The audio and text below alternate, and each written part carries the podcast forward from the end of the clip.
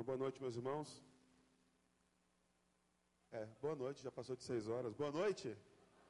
Muito obrigado ao Grupo Joy pela belíssima inspiração musical. Gostaria de convidar você a abrir a sua Bíblia no livro de Juízes.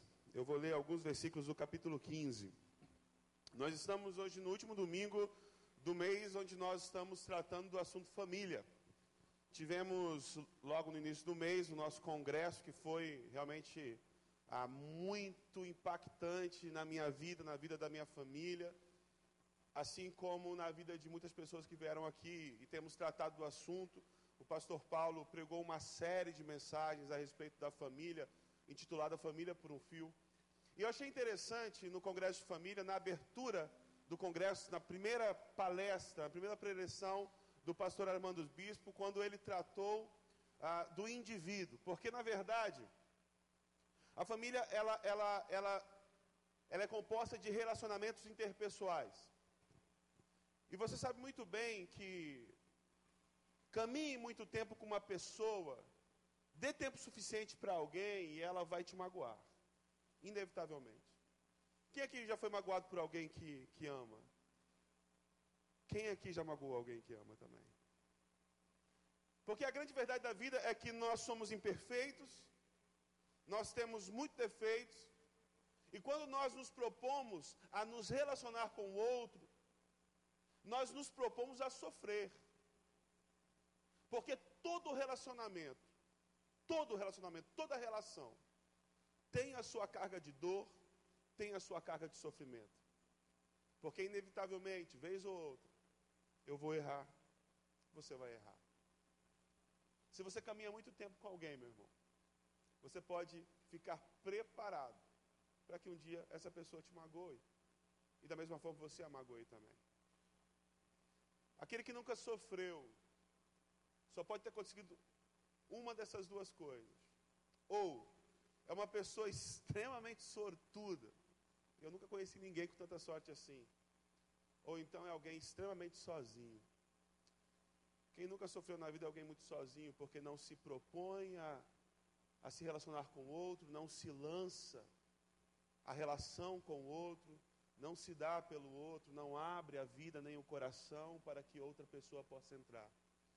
Não baixa a guarda, não derruba os muros e assim permanece isolado para sempre. Eu prefiro me lançar ao risco da dor do que a certeza de um mundo frio e sozinho. E quando Deus nos criou, Ele nos criou para isso, para o relacionamento. Ele nos criou para que nós pudéssemos nos descobrir no outro e vivenciar a vida com o outro e desfrutar da vida com o outro. Seja o seu esposo, seja a sua esposa, seus filhos, seus amigos, seus pais.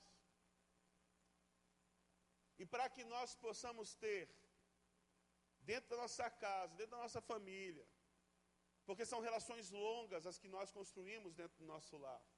A relação de um esposo com sua esposa, ela deve durar para sempre. A relação de um filho com o pai, com a mãe, também deve durar para sempre. A relação de irmãos deve durar para sempre. As relações familiares são relações que não podem ser quebradas que não devem ser quebradas. São relações que devem permanecer por toda a vida. E para que nós tenhamos uma boa relação, um bom relacionamento dentro da nossa casa, dentro da nossa família, existe um elemento essencial. Uma ação essencial que nós podemos ter, que nós devemos ter, e eu tenho certeza absoluta que você já ouviu várias e várias mensagens a respeito desse assunto, mas desse assunto ah, nós devemos repetir sempre, sempre, sempre, porque precisamos ser lembrados todas as vezes que o perdão é essencial para que as relações durem e durem com qualidade. E é sobre isso que nós vamos conversar nessa tarde, nesse final de tarde, nesse início de noite. Mas eu queria tratar algumas questões com, com vocês antes de começar e falar o que, que não é perdão. Porque quando a gente fala de perdão, as pessoas se confundem um pouco e, e extrapolam muito o conceito e acabam definindo perdão por uma coisa que o perdão não é. Por exemplo, é, perdoar não é concordar. Às vezes as pessoas se defendem. Não, eu não perdoo porque eu não concordo com o que ele fez. Bem, você não precisa concordar com o que ele fez ou com o que ela fez para perdoar. Perdoar não é concordar. Perdoar não é ser condizente com aquilo de errado que o outro fez. Assim como perdoar também não é esquecer. Um monte de gente acha que perdoar é esquecer. Gente, esquece quem tem amnésia. Se você é uma pessoa saudável, se você é uma pessoa é, é, é, é mentalmente saudável, está tudo certo contigo, você não vai esquecer nunca de algo muito grave que lhe fizeram. Aliás, isso não é bom, isso não é saudável. Perdoar não é esquecer, perdoar é se lembrar. Mas aí, aquela lembrança não se refletir nas tuas ações na tua vida. Assim como perdoar não é aplacar as consequências daquela ação. Muita gente pensa isso também. Poxa, se eu perdoar então, eu tenho que tirar o processo na justiça que está contra aquela pessoa. Não. Às vezes a melhor coisa para alguém que bate na mulher é ser denunciado e sofrer as consequências do abuso físico que ele cometeu. Se você é abusado na tua casa, mulher, você precisa tomar uma atitude. Porque senão seu marido vai fazer de novo. Se você tem relações abusivas, você precisa tomar uma ação. Porque senão essa pessoa vai fazer de novo. Perdoar não é eximir o outro das consequências legais dos seus atos. Porque nós vivemos em sociedade e quando nós infringimos a lei, nós precisamos sofrer as consequências das infrações que cometemos. Isso é bom, porque isso nos ensina. Isso ensina. A pessoa tem que ter dimensão do problema que ela está causando e da dor que ela está causando. Então, perdoar não é eximir o outro das consequências. Perdoar tem a ver mais com você do que com o outro. Perdoar tem a ver com o que está no seu coração. Perdoar é libertar o outro e ser liberto também. De toda amargura, de todo ressentimento, de todo rancor. De ter o seu coração limpo e preparado para amar de novo. Para continuar amando. Então, perdoar não é um monte de coisa. Perdoar é isso, é liberdade, é ser livre, é viver bem. Mesmo diante da dor, do sofrimento e das mágoas que os outros nos infringiram. E, gente, é inevitável isso. A gente, a gente, a, a, gente briga mesmo, a gente discute. Quem é aqui que nunca discutiu com a esposa? Levanta a mão, porque eu quero te conhecer e conversar contigo, meu irmão. Porque as relações são muito difíceis e as relações mais próximas são mais difíceis ainda, porque o homem sabe, né, que a mulher ela, ela é muito tranquila sempre, não é verdade? É muito calma sempre, não reclama de nada. Não é verdade? É aquele ser mais emocionalmente estável que existe. Não é verdade? A mulher sabe também que o homem é aquele ser caprichoso, né? sensível, cuidadoso. A gente sabe que os filhos são sempre obedientes. Amém. Minha mulher está gritando, aleluia, Senhor. Eu recebo essa profecia no nome de Jesus. Mas a verdade é que a gente discute mesmo, a gente briga e a gente se exalta. Aliás, é, é, é às vezes as situações até perigosas. Por exemplo, você quando discute com a tua esposa, você está numa situação muito perigosa, delicada mesmo. Tem algumas palavras que você não pode dizer, algumas expressões que você não pode expressar na sua briga com a tua esposa. Por exemplo, todo homem sabe disso no meio de uma discussão com a tua mulher, você falar assim, calma, meu amor, é a mesma coisa de dizer assim, Satanás, eu te desafio. É a mesma coisa. A mulher vira um bicho, vem para cima de você. Isso é verdade. A gente, a gente realmente, a, gente tem esses momentos uh, de, de, atrito, a gente tem esses momentos uh, de, onde nós divergimos em alguma coisa, onde nós temos esses conflitos muito grandes. E eu entendo que o primeiro passo para o perdão é quando nós decidimos o que vamos fazer a respeito da vingança. E aí eu quero entrar no texto de Juízes, capítulo 15, mas antes eu queria convidar você a mais uma palavra de oração. Feche seus olhos, abaixe sua cabeça, vamos orar. Pai, muito obrigado por tudo aquilo que o Senhor tem falado aos nossos corações até agora. Muito obrigado por esses batismos que nós presenciamos, esses testemunhos de fé de pessoas que estão morrendo para o mundo e renascendo para ti. Que elas, meu Pai, sejam testemunhas vivas do teu amor, do teu perdão, da tua graça, da tua misericórdia, da tua compaixão. E que através delas, meu Pai, as pessoas ao redor delas sejam transformadas para a honra e glória do teu santo nome. Eu te peço que o Senhor me use como teu instrumento, que o Senhor fale ao coração de cada pessoa que está aqui e ao meu também, sobre esse assunto tão importante e que haja transformação nesta noite, Senhor. Que corações sejam quebrantados, que relacionamentos sejam restaurados, que pessoas sejam verdadeiramente livres. É o que nós te pedimos no nome de Jesus. Todo o povo de Deus diz: Amém. Juízes 15, aqui são alguns, é um dia na vida de Sansão, alguns dias na vida de Sansão.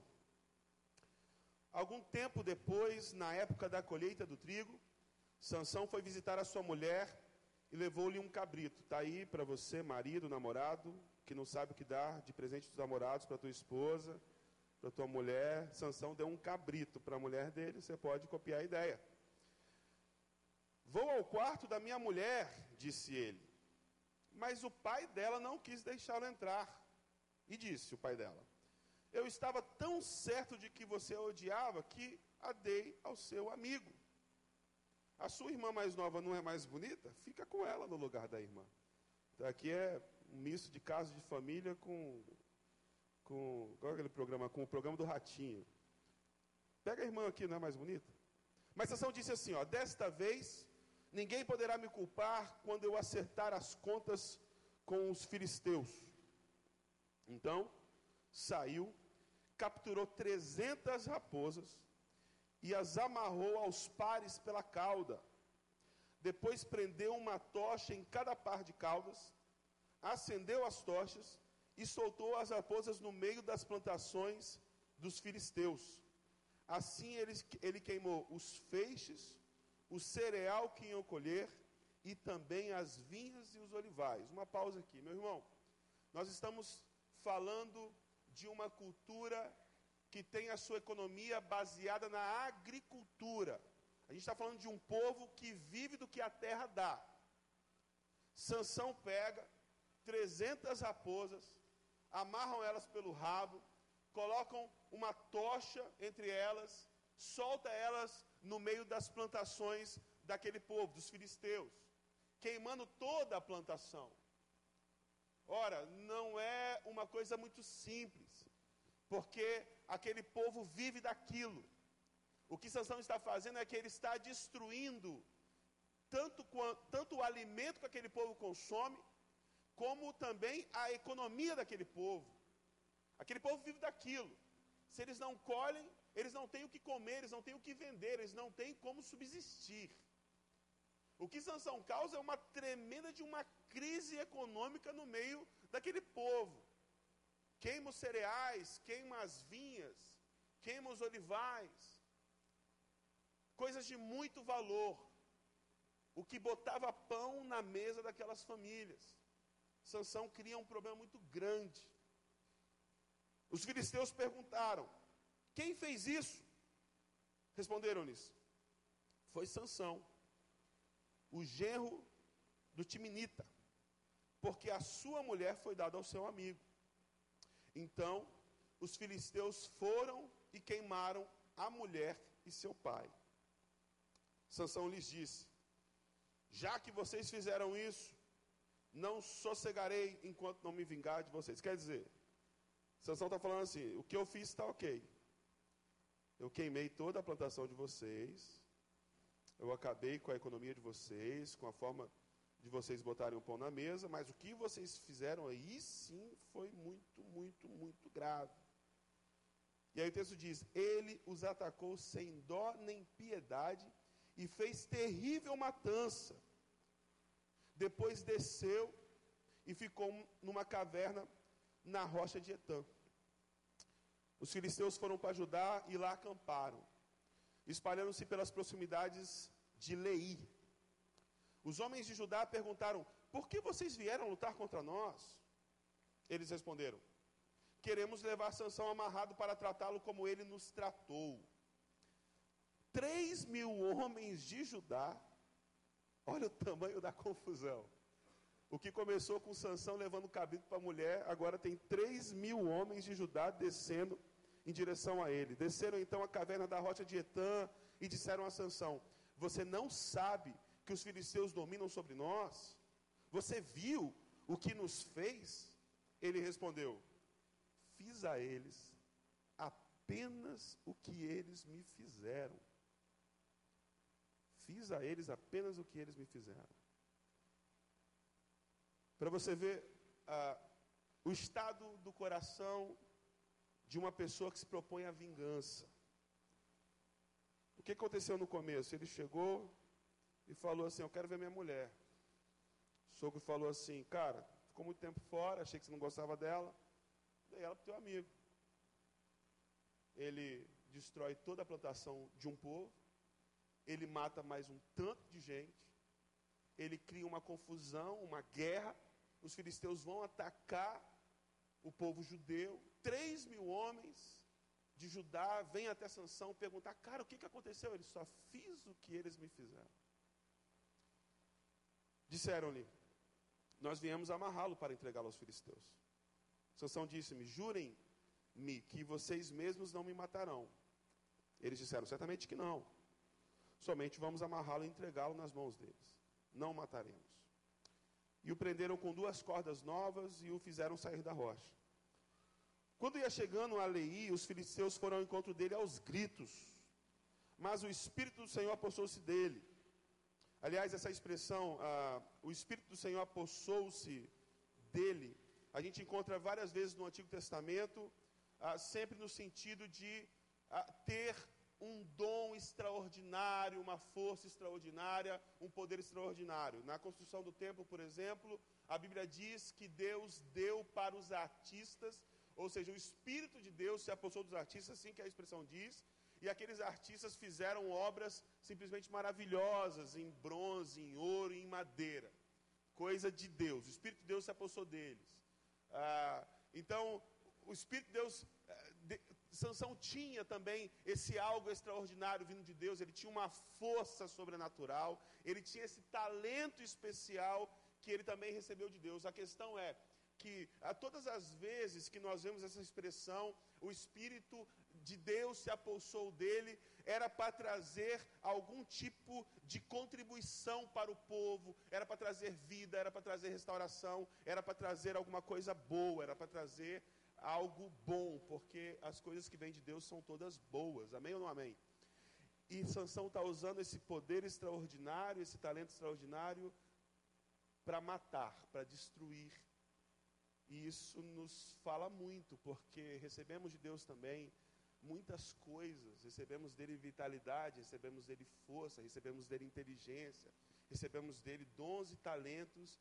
E muitas vezes nós usamos todas essas coisas que de Deus recebemos, nossa vitalidade, nosso dom, nosso talento, nossa inteligência, nossa capacidade de organizar, de maquinar as coisas, e nós usamos tudo isso para o mal. Usamos isso para atingir o outro, para quebrar o outro, para destruir o outro. A gente precisa sempre estar atento a essas questões. As cordas em seus braços se tornaram como fibra de linho queimada e os laços caíram das suas mãos. Encontrando a carcaça de um jumento, pegou a queixada e com ela matou mil homens. Disse ele então: Com uma queixada de jumento fiz deles montões. Com uma queixada de jumentos matei mil homens. Quando acabou de falar, jogou fora a queixada e o local foi chamado Ramat Lei, que significa Monte da Queixada do Jumento. Queria tratar três coisas a respeito desse texto. A primeira coisa é que existe uma natureza inflamável na vingança. Ela sempre cresce de forma desproporcional. Quem aqui conhece a história de Romeu e Julieta? Quem já leu o livro, viu o filme? Vocês conhecem a história de Romeu e Julieta? William Shakespeare, que escreveu isso. Ah, e é interessante que a história é a história de um romance entre um, garoto e uma garota, só que eles são de duas famílias rivais, dos Capuletos e dos Montequios. E essa família, essas famílias, elas se odeiam. Elas se odeiam. E é interessante que o William Shakespeare, ele não dá para nós a razão desse ódio tão grande entre essas duas famílias. O fato é que essas duas famílias se odeiam há muitos anos, há muito tempo, há algumas gerações, e que é impossível que o amor aconteça entre membros dessas duas famílias rivais. E a verdade é que muitas vezes nós nos encontramos em alguns conflitos que a gente não sabe nem onde começou. Porque a escalada do mal, ela é muito rápida. A vingança, ela toma proporções muito gigantescas. Na história que nós acabamos de ler aqui, Sansão vai visitar a esposa.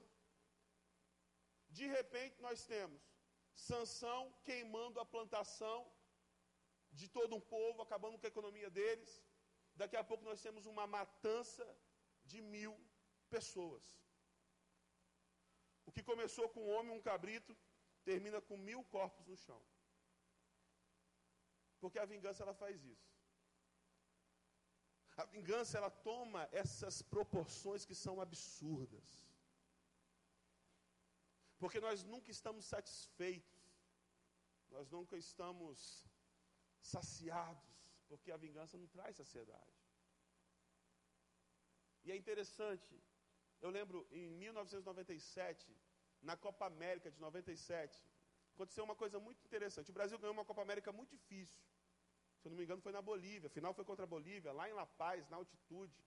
Uma situação muito adversa. O Tafarel tomou um frango logo no começo. O jogo bem intenso, difícil. E o Brasil foi campeão, ganhou de 3 a 1 virou o jogo, ganhou de 3 a 1 E no final, não sei se vocês lembram, o Zagallo, no meio daquela festa toda, o Brasil tinha conquistado um título muito importante. No meio daquela festa toda, o técnico da seleção brasileira, o Zagallo, ele vira para a câmera, olha bem na câmera e fala assim: Você sabe com quem eu estou falando? Eu estou falando com vocês. Vocês vão ter que me engolir. Quem lembra disso? Eu lembro. Todo mundo lembra. Vocês vão ter que me engolir. Interessante demais. Um momento que era para ser de festa, de, de, de celebração. O Zagallo usou como um desabafo. Vingativo, olha só, vocês, agora vocês vão ter que me engolir. A vingança faz com que a, a, a festa seja deixada de lado e o, o, o rancor e a mágoa se extravasem, se extrapolem no meio de algo que deveria ser só celebração. Há alguns anos atrás, nós tivemos aqui no Brasil a exibição da Avenida Brasil, a novela. Quem assistiu a novela? Não fica com vergonha, não. Quem assistiu a Avenida Brasil? Assistiu, assistiu, irmão. Está perdoado, está perdoado, está perdoado, está perdoado. Mas assistiu, assistiu. Vocês sabem que a Avenida Brasil foi a novela de maior audiência da história no Brasil. Você sabe disso, né? Por quê? O tema central da novela é o quê? Vingança. Era uma mulher procurando se vingar do que fizeram com ela. Recentemente, agora, uma música muito sucesso, estourou nas paradas de sucesso. Eu vou, é um, é um poema belíssimo que diz assim: Desejo a todas inimigas vida longa, para que elas vejam por mais tempo a nossa vitória. Olha a evolução da maldade. Antes o cara queria que o inimigo morresse, agora não, eu quero que ele fique vivo. Eu quero que ele fique vivo para sofrer mais tempo e para ver a minha vitória, o meu triunfo. Por que é que a música da poeta Valesca Popozuda, por que, que a Avenida Brasil, por que, que o discurso do Zagalo teve tanta repercussão? Por que, que essas coisas dão tanto ibope? Por quê? Cá entre nós, porque é bom porque é gostoso. Porque ver a pessoa que nos fez mal sofrer, ah, dá um prazer. Porque no fundo, no fundo, o que nós pensamos é o seguinte: não, não pode, não pode, não pode ficar desse jeito. A gente gosta disso. A gente adora isso. Não é à toa que essa temática penetrou, inclusive, na música evangélica. Impressionante. Tem algumas músicas aí, gente, que é, é a vingança gospel. Não, não é verdade? É verdade. Analisa a letra. Eu não vou citar aqui para não constranger ninguém, às vezes você gosta. Mas tem música assim, que é, é, é eu não consigo enxergar diferença dessa música para desejar todas as inimigas vida longa, para que elas vejam por mais tempo a minha vitória. É a mesma coisa. Porque a gente gosta disso, a gente sente prazer nisso. Agora, por que, que isso acontece na gente? Por quê? E aí, um texto muito interessante do apóstolo Paulo traz um pouco de luz a essa questão. Lá em Romanos 12, 17, o apóstolo Paulo vai dizer algo interessante, ele vai inserir um elemento novo que nos faz refletir sobre essa questão da vingança. E por que nós temos tanto prazer nela? E a vingança, meu querido, ela pode vir de várias e várias formas. Não é só agredindo fisicamente alguém, mas é dando um gelo em alguém. Tem casal aqui, espero que não tenha, mas as chances de existir algum casal aqui que veio sem se falar no carro, de, de casa até aqui, que sentou um do lado do outro, mas a mulher está dando um gelo no marido, o marido dando um gelo na mulher. A chance de existir um casal assim aqui é muito grande.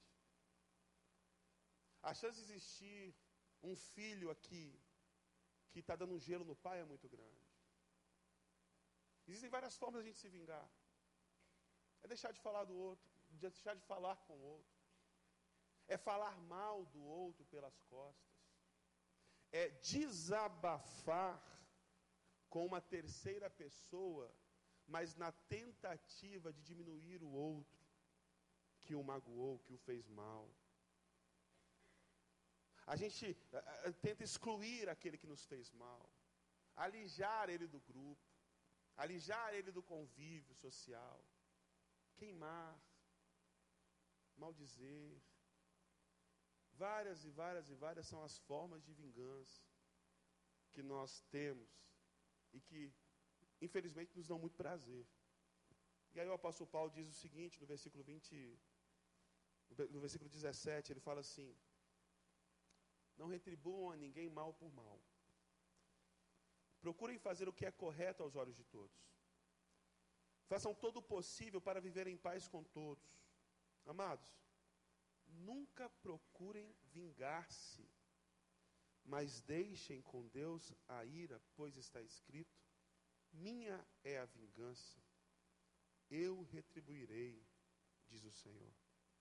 E ele fala assim: ao contrário, se o seu inimigo tiver fome, dele de comer se tiver sede dele de beber. Fazendo isso, você amontoará brasas vivas sobre a cabeça dele. Não se deixem vencer pelo mal, mas vençam o mal com o bem. Paulo insere um, um elemento que é essencial aqui. Ele insere Deus, a ira de Deus, a justiça de Deus. Quando Paulo fala da ira de Deus, ele está se referindo à justiça de Deus. Quando Deus vê uma situação de fome no mundo, ele se ira, porque não é da vontade dele que aquilo aconteça, e um dia ele vai consertar isso tudo. Quando Deus vê uma relação abusiva de uma pessoa com outra, ele se ira, porque a justiça dele não é essa, e ele vai reverter um dia essa situação. Quando Deus vê qualquer situação de exploração, qualquer situação de miséria, ele se ira, porque aquilo não é vontade dele, essa não é a justiça dele. Um dia ele vai intervir de uma vez por todas e botar um fim a essa situação. Então, Paulo traz esse elemento, a justiça de Deus, para dentro dessa questão da vingança e dessa relação interpessoal. Por que, que isso acontece? Por que nós sentimos prazer na vingança? Porque existe em cada um de nós um senso de justiça. Em qualquer pessoa existe um senso de justiça. Se você for lá em Rondônia, eu acho que é em Rondônia, onde o, o Fernandinho Beiramar está preso. É Rondônia? É, né? Se você for lá, chegar de cara com o Fernandinho Beiramar, e você tiver essa coragem, e dar um tapa na cara dele, ele vai falar para você, você, cara, por que você fez isso? Isso está errado. Olha só, o Fernandinho Beiramar falar para você que você bater no rosto dele é errado. Mas é verdade.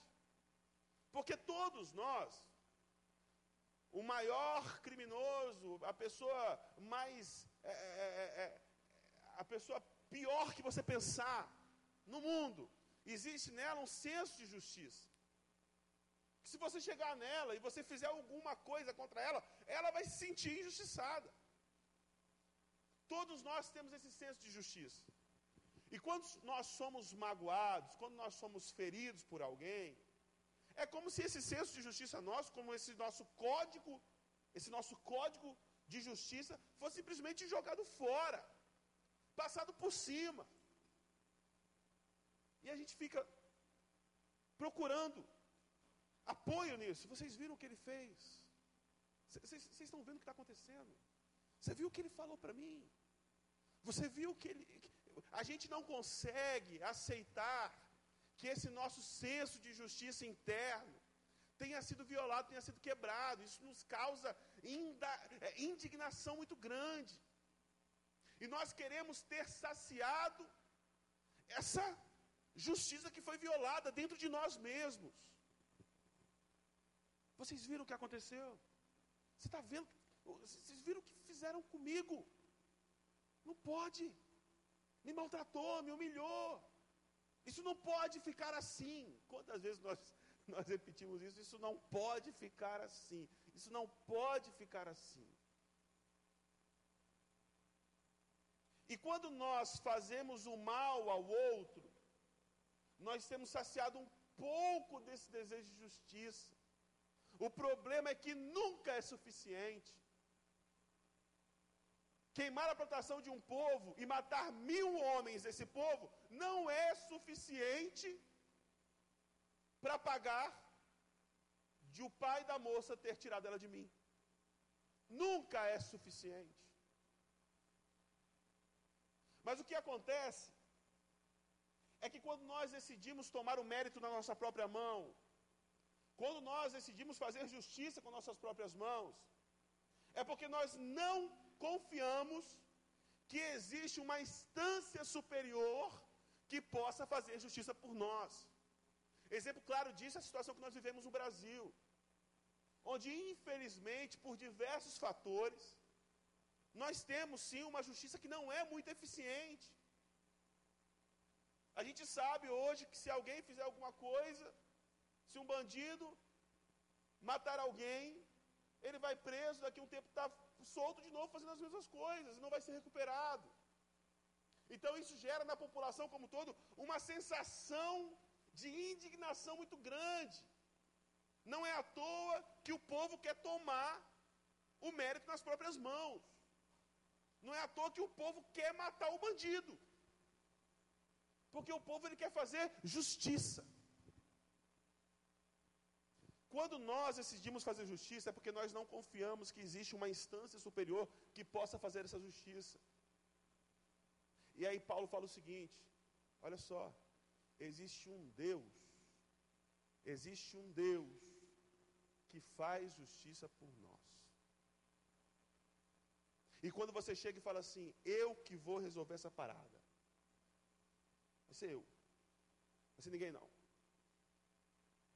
É a mesma coisa de dizer assim: eu não confio que Deus tenha a capacidade de resolver essa parada. Quando você decide tomar o mérito nas próprias mãos, é como se você chegasse para Deus e falasse assim: olha, é, você não está fazendo seu trabalho direito, sai daí, deixa que eu sento no teu lugar, porque eu sei resolver melhor essa situação. Porque alguma coisa tem que ser feita. E nós queremos que alguma coisa seja feita à nossa maneira, à nossa vontade, no nosso próprio tempo. E nós, na verdade, não confiamos que existe um Deus que está acima de tudo e acima de todos, que tem o poder todo em Suas mãos e que é um Deus de justiça. E que é um Deus que está atento a tudo que está acontecendo e está agindo, mas à sua maneira, ao seu jeito e ao seu tempo, que quase nunca é igual à minha maneira, ao meu jeito e ao meu tempo. E muito menos à sua maneira, ao seu jeito e ao seu tempo. O que nós precisamos fazer é entregar a Deus a nossa vingança. primeira coisa que eu disse é que nós precisamos entender, em primeiro lugar, que esse negócio de vingança é uma coisa maluca. É doido. Tem uma escalada absurda. É desproporcional sempre. E a segunda coisa é que essa loucura toda precisa ser entregue a quem é de competência ao Senhor. Porque só Ele tem capacidade realmente de resolver a situação. E meu irmão, a ferida que te fizeram, a dor que te causaram, não existe ação que você vai tomar que vai fazer com que aquilo volte, com que aquilo se conserte. O que foi feito, foi feito. O que se quebrou, se quebrou. O que foi roubado de você, foi roubado de você. Não tem nada que você possa fazer para se vingar que vá trazer isso de volta. E o que Deus quer fazer no teu coração é reconstruir, não é destruir o outro. O que Deus quer fazer no teu coração é restaurar. Então esse desejo de vingança, ela precisa ser, esse, esse desejo ele precisa ser entregue a Deus. Porque só Ele tem a competência para resolver definitivamente a situação. Mateus 5. Jesus fala algo que é muito difícil de cumprir. Mas aquele que decide realmente seguir a Jesus e levar Jesus a sério, seus ensinamentos a sério, sabe muito bem que ele sempre pede mais do que o convencional, do que o habitual. Jesus fala assim, no versículo 38 de Mateus 5: Vocês ouviram o que foi dito, olho por olho, dente por dente. Mas eu lhes digo: não resistam ao perverso. Se alguém oferir na face, ofereça-lhe a outra. Se alguém roubar tua túnica, deixa que leva a capa também. E lá na frente ele vai dizer assim, no 43: Vocês ouviram o que foi dito: ame o seu próximo e odeie o seu inimigo. Mas eu lhes digo: amem os seus inimigos e orem por aqueles que os perseguem. E essa oração aqui não é, Senhor, mata ele. Não é, Senhor, destrói a vida dele, manda juízo, que ele pague por aquilo que ele fez. Não. O significado da palavra oração é rogar as bênçãos de Deus sobre aquela pessoa. Eu, quando oro por alguém, é ou não é isso? Eu estou pedindo a Deus que o abençoe que o guarde. Orar por alguém é rogar as bênçãos de Deus sobre aquelas pessoas por quem ora. Não basta apenas entender que a vingança é uma loucura e ela toma proporções absurdas. Não basta apenas também entregar o desejo de vingança a Deus. O que Jesus pede de nós é que nós demos esse passo a mais que nós desejemos bem a quem nos fez mal. Ai, essa doeu em mim. Porque que coisa difícil é desejar bem a quem nos fez mal. Mas ele nunca falou que o caminho seria fácil. O caminho é difícil. Seguir a Jesus é difícil. Mas é o único caminho que pode trazer de verdade saciedade e satisfação para o seu coração. Porque o caminho da vingança, o caminho da mágoa, o caminho da dor, o caminho do ressentimento e do rancor. Esse caminho é um caminho de morte, de destruição, que vai roubar de você a vida em vida, vai fazer de você um morto-vivo. vai roubar de você a capacidade de sorrir, a capacidade de amar, a capacidade de se entregar. E o caminho de Jesus, o caminho de abrir mão da vingança e entregar a Deus a justiça, e mais, desejar sobre a vida do outro as bênçãos do Senhor, esse é o caminho que vai trazer de verdade para o teu coração e para a tua vida sentido, sabor, esperança, paz de verdade. Eu queria encerrar com algumas perguntas que eu queria que você pensasse sobre elas.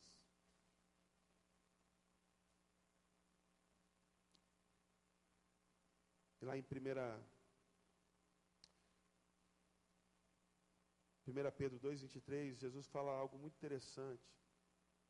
Pedro fala algo muito interessante, que quando Jesus ele está sendo crucificado, ao invés dele amaldiçoar aquelas pessoas, ele, ele entrega o espírito, o corpo, a vida dele a Deus, mas ele entrega também aquelas pessoas que estão fazendo mal a Deus também. E eu queria que você pensasse sobre algumas questões existe alguma situação onde você está. Existe alguma situação onde você precisa jogar a queixada do jumento no chão? Existe alguma situação que é um vai e vem na tua vida. Alguém te fez mal, você está fazendo mal, e a pessoa está fazendo mal, e você está fazendo mal, e você está fazendo mal. E, tá... e é um ping-pong. É um bate-rebate. É um toma lá da cá. Talvez seja com a tua esposa. Aconteceu uma coisa 15 anos atrás, que até hoje vocês tomam atitudes para rebater o que o outro fez. Existe alguma coisa na relação com o teu filho que está nesse ping-pong até hoje, você precisa simplesmente pegar essa queixada de jumento e jogar no chão. Será que tem algum colega de trabalho teu, no teu ambiente de trabalho, que existe uma situação que está insuportável, de alguém que falou mal de você, e você falou mal dele, e aí ele falou mal de você, e aí você falou mal dele, e está nesse ping-pong, e você precisa simplesmente pegar essa queixada de jumento e jogar no chão. Lógico que você não vai chegar para o teu colega e falar assim, olha, eu vou jogar minha queixada de jumento no chão. Ele não vai entender nada, né? Você vai ter que explicar para ele o contexto. Mas você chegar e botar um fim nessa situação de você parar de viver esse vai e vem. Porque quando você menos esperar, isso vai ter tomado uma proporção tão grande, tão grande, você nem vai mais lembrar por que, que isso começou. Existe uma situação que você está vivendo desse jeito? Existe alguma situação que você está se permitindo fazer algo errado simplesmente por vingança. É impressionante o que a vingança faz com a gente. A gente, para se vingar, a gente passa por cima da nossa própria moral, da nossa ética, das nossas crenças e convicções. É gente que diz que é errado matar, mas mata por vingança. É gente que acredita que é errado falar mal do outro, mas fala mal do outro por vingança. É gente que acha errado e sabe que é errado adulterar, mas adultera porque foi traído também. Quando foi que você deu tanto poder para essa pessoa, para que ela faça você fazer aquilo que você sabe que é errado fazer? Esse, essa pessoa que te feriu está te dominando, está te controlando está fazendo você passar por cima dos seus princípios, das verdades bíblicas que você reconhece como verdadeiras realmente? Será que você tem se permitido fazer algo errado? Será que você está vivendo uma, uma situação pecaminosa por causa disso, para se vingar? Será que tem alguma pessoa que você decidiu matar ela na tua vida. Não, eu abri mão da vingança. mas que talvez hoje você entendeu que você precisa orar por ela e rogar as bênçãos de Deus sobre a vida dessa pessoa. Que você entendeu hoje que o que Jesus quer de você não é que você simplesmente ignore a situação e passe por cima disso. O que Jesus quer de você é que você seja mais, vá mais além. Que você ore por aquele que te ofendeu, por aquele que te fez mal. Você ame essa pessoa.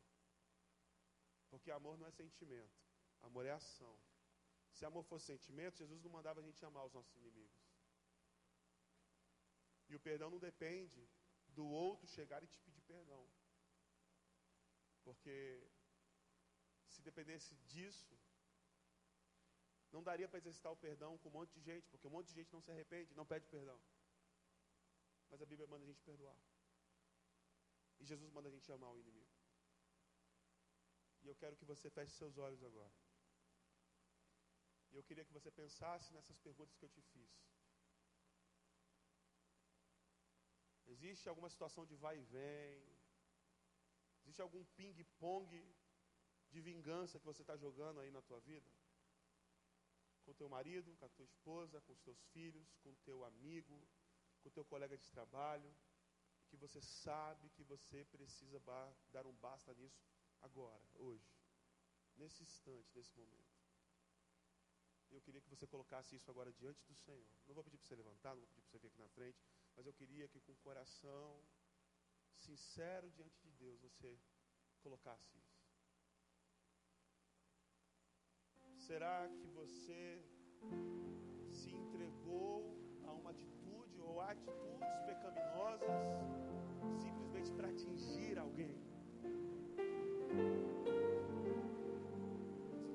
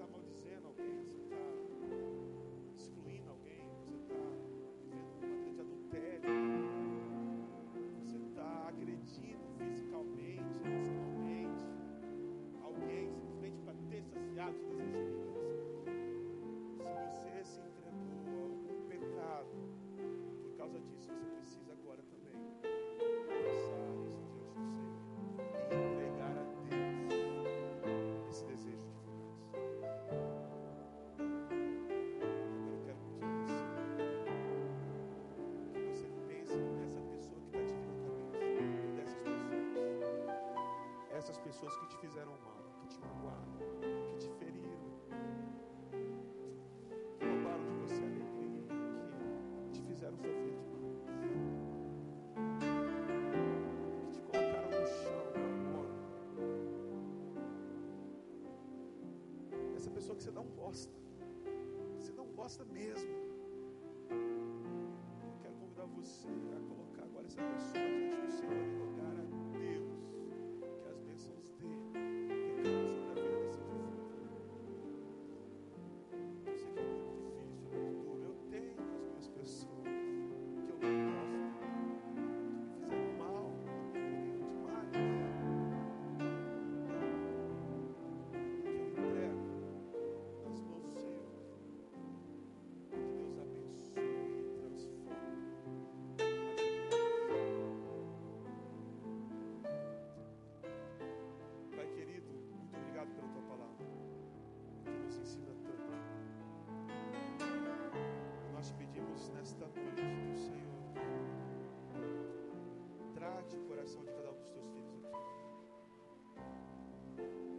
meus irmãos que estão em situações de conflito, que toma lá da cá, talvez situações que estejam se arrastando por anos e anos a fio.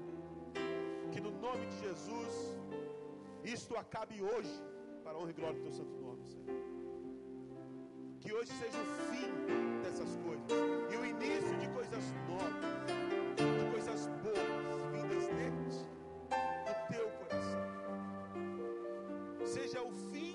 vontade e o início das tuas vontades. Aqueles meus irmãos que se entregaram a situações pecaminosas e que estão agindo em pecado para simplesmente atingir alguém. Que sejam quebrantados hoje, confessem diante do Senhor. Que não sejam mais dominados pelo outro, mas que sejam dominados pelo Teu Espírito Santo. E nós queremos te